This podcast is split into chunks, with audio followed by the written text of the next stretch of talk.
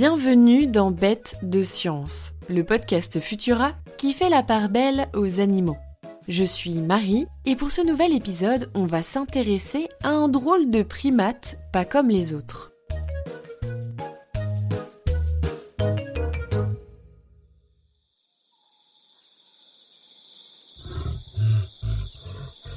Coco, c'était un grand cœur couvert de fourrure. Une gorille attachante qui nous a quittés le 20 juin 2018 dans son sommeil à l'âge de 46 ans.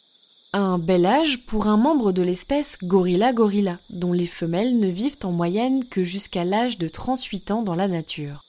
En captivité, ces grands singes peuvent en effet voir leur espérance de vie se rallonger de quelques années, comme dans le cas de Coco ou de Colo, qui s'est éteinte aux eaux de Columbus peu de temps après son 60e anniversaire.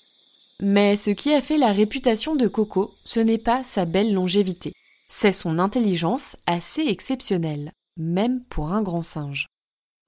Coco est née aux eaux de San Francisco en juillet 1971, et c'est là, toute jeune, qu'elle a rencontré l'éthologue Francine Penny Patterson. Après cela, elles ne se sont plus jamais quittées. Coco est une gorille des plaines de l'Ouest, une espèce aujourd'hui considérée comme gravement menacée d'extinction par l'Union internationale pour la conservation de la nature, mais une espèce aussi désormais connue pour son intelligence. En 2019, une étude a même montré que les gorilles pouvaient se montrer plus malins que nos ancêtres les australopithèques. Qui sait, peut-être qu'au morpion, Coco battrait Lucie. Au contact de Penny Patterson, Coco a su démontrer l'étendue de ses capacités. En 1978, elle se prenait en photo dans un miroir. Une manière de montrer qu'elle s'y reconnaissait et avait conscience de son propre corps. Cela peut sembler évident, mais les animaux qui réussissent ce test du miroir ne sont pas si nombreux. Même les petits humains doivent attendre d'avoir passé le cap des 18 mois pour reconnaître leur image. Mais l'intelligence de Coco ne s'arrêtait pas là.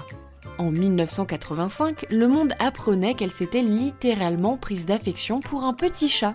Alors oui, les chatons, c'est tout mignon, mais c'est quand même plutôt rare chez les animaux qu'un individu s'attache à une autre espèce.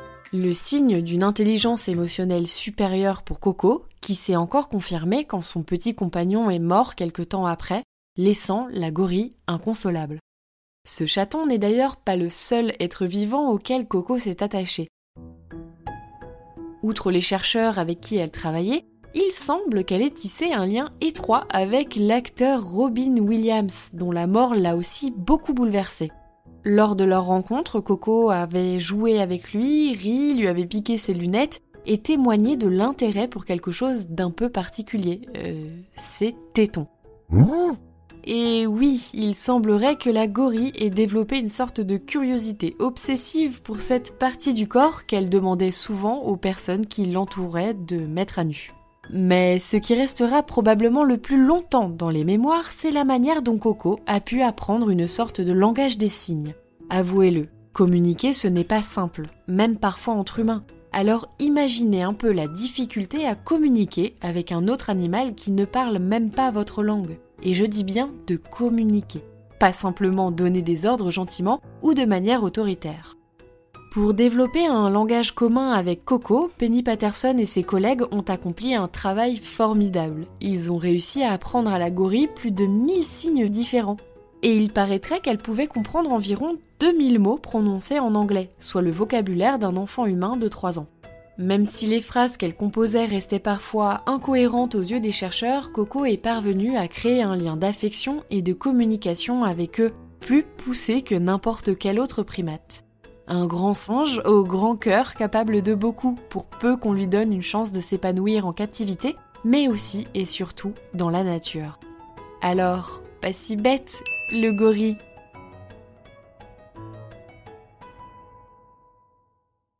Merci d'avoir suivi cet épisode de Bête de Science, un peu spécial pour moi, car c'est le dernier. Mais ne vous inquiétez pas, une nouvelle voix va prendre le relais pour vous raconter encore un tas d'anecdotes insolites sur les animaux.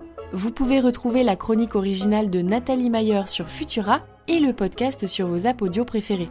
Si cet épisode vous a plu, n'hésitez pas à le partager autour de vous et à nous laisser un petit mot en commentaire. À bientôt!